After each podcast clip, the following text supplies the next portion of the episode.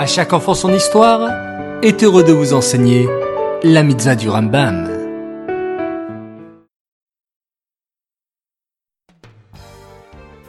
Bonjour les enfants, Bokertov, content de vous retrouver, j'espère que vous êtes en pleine forme. Baou Hashem. Aujourd'hui, nous avons deux mitzvahs du Rambam, écoutez bien. La mitzvah négative numéro 130, il nous est interdit de manger la chair des offrandes sacrées devenues impures.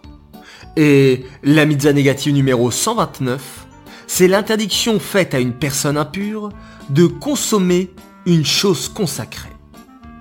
Comme nous l'avons expliqué hier, la viande des sacrifices était kadosh. C'est pourquoi la personne qui consommait cette viande devait être pure.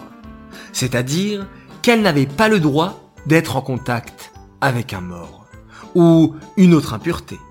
La Torah nous dit qu'il fallait avoir une pureté parfaite pour pouvoir manger des sacrifices.